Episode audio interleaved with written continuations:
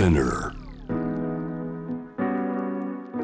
J-Wave ジェンダープラネットナビゲーターはグローバーです。今日の7時台のニュースエキスパートは日本の宇宙スタートアップに関わるケビン・ザレスキさん。よろしくお願いします。よろしくお願いします。この時間の話題はこちらです。ジェームズ・ウェッブ宇宙望遠鏡の発見が教科書を変えるというお話で、えーケビンさん幾度となくお話になっている最新の宇宙望遠鏡ジェームズ・ウェッブまだまだある。今回また新発見なんですね。はい。そうなんです、やっぱり僕大好きジェームズ・ウェブ宇宙望遠鏡。え去年打ち上げてからいろいろこう美しい映像とかも見せてくれてるんですけど、科学の社会の中でみんなが待ってるのが基礎的な発見。つまり我々の宇宙の理解をこう変えるポテンシャルのある発見をみんな待ってるんですね。いろんな方が積み重ねてきたこのまあ研究に研究を重ねてこうやって宇宙は出来上がってるんじゃないかそうなんです。そこにどういう今回発見が出てきてはい。え教科書を変えるって結構なねうんニュースのタイトルですよ。そうなんですよ。うん何発見されたかというと非常に遠くにある6つの銀河を撮影してはいそれからその銀河まあ我々の理解の限りでは本当は存在しうれないつまりビッグバンと言われている宇宙が誕生した瞬間の後に一定の時間が経たないと物質とか星とか銀河とかそういうものが、えーその一定の期間が経たないと誕生できないです。うんあのゆっくりゆっくりとこう分子がくっついていってこう小さい塊になってその塊がこう惑星みたいな大きさになってで星のわあの形までこうくっついていくプロセスが仮説されてるんですね。えだけど今回かあの観察されてるものえは、うん。その時点でビッグバンのちょ比較的に直後にすでに結構大きくできてるうん。のでそのビッグバン後のプロセス我々の理解の中では間違ってるんじゃないかなつまり、はい、ほうほうほそのプロセスを見直す必要がある可能性ですね。う見つかったものの、えー大きさと、えー時間を考えると、はい、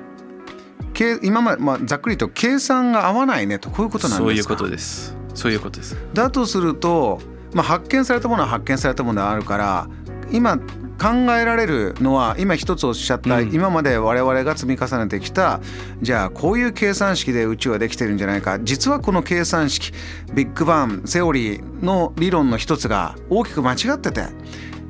こう違うんじゃないか。という可能性と他にも何か考え、そうですね。一つはそのビッグバンとその後のプロセスの仮説が間違ってるというのは第一、うん。第二はそもそもあの観察してるものが銀河じゃないあの我々が今見てるその6つの天体は、えー経験上でまあ銀河として、えー識別してるんですけどもしかすると実は超大型ブラックホールでもありえるんですね。これも今まで、えっと我々が描いてきた宇宙の中に考えてなかったようなもの。そうですね、うん。超大型ビッあのブラックホールはさそんの存在は仮説されてるんですけど、うん。それも同じくこんなビッグバン直後の段階でなぜ存在してるんだっていうのもまたちょっと我々の理解を超えてる現時点ではですね。これが2つ目の可能性。2つ目。もう一つの可能性は？まあもう一つの可能性は何らかの現象によって、えー見えてるものが違う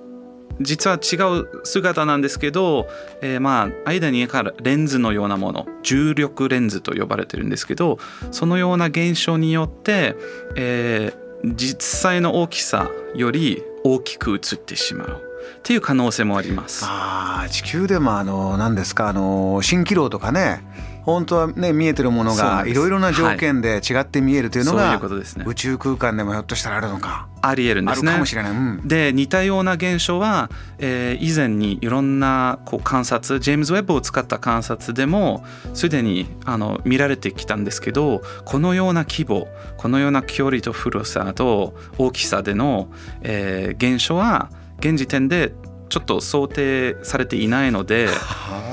かなりこれ面白いんだと僕が思います。インパクトのある発見が出てきましたね。はケビンさんはあのまあいろんな今うん。仮説をかん、ね、考えながら、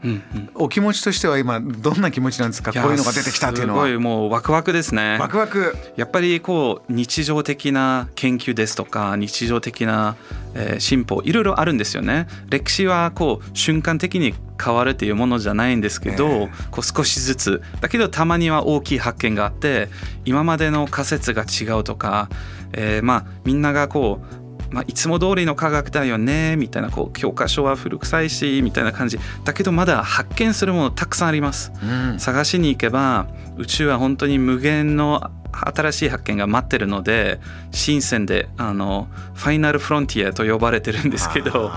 やっぱりまだまだ見れる場所がたくさんあると思います。ビッグバンからのプロセスがね今まで考えてきたとと違うんだっていうね可能性最初におっしゃいましたけどこうなってくると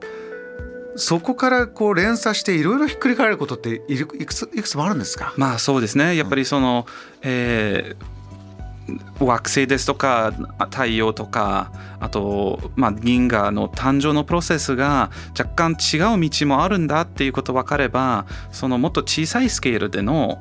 何かの影響も考えられるんですよね。つまりこう太陽の中で何が起きてるとかなぜ動いてるとかどういうふうに動いてるとかそのような、えー一番大きいスケールから一番小さいところでの影響とかあとはもしかすると時間の時間？時間の感覚がどうなのかとか。えどういうことですか？例えばですね今回観察されてるものは非常に遠くにあると言ってましたけど遠くにいあるからあの昔の姿が映るんですね。非常に遠すぎて光がここまで届くのに時間がものすごいかかるんですね。うん。つまり過去が見えるんですけど過去の時点で時間の流れがどうのとかちょっと今と全然違ってたんじゃないかなとかっていうのが 自分のこう個人的な考えだったりしてたんですね。面白いですね当たり前にこう川がずっと水が流れるように時間が流れてるのかなって、実は違ってある時点では上流で時間が急流があって今僕ら下流の穏やかな時間の流れと全然違うものがあったりしてとか。そうなんです。あのビッグバンの比較的に直後って言ってましたけどそれも何億年っていう期間ですね。はい、ですけどまあ現在のその仮説の中ではビッグバンっていうそのなかなか想像しづらいイベントなんですけど、その瞬間とその後の瞬間にそそもそもまず重力ですとか時間ですとか空間が初めて登場したのではい、その時間のないところとか想像してみるともう 頭の中で真っ白になるんですよね。Jam, the planet.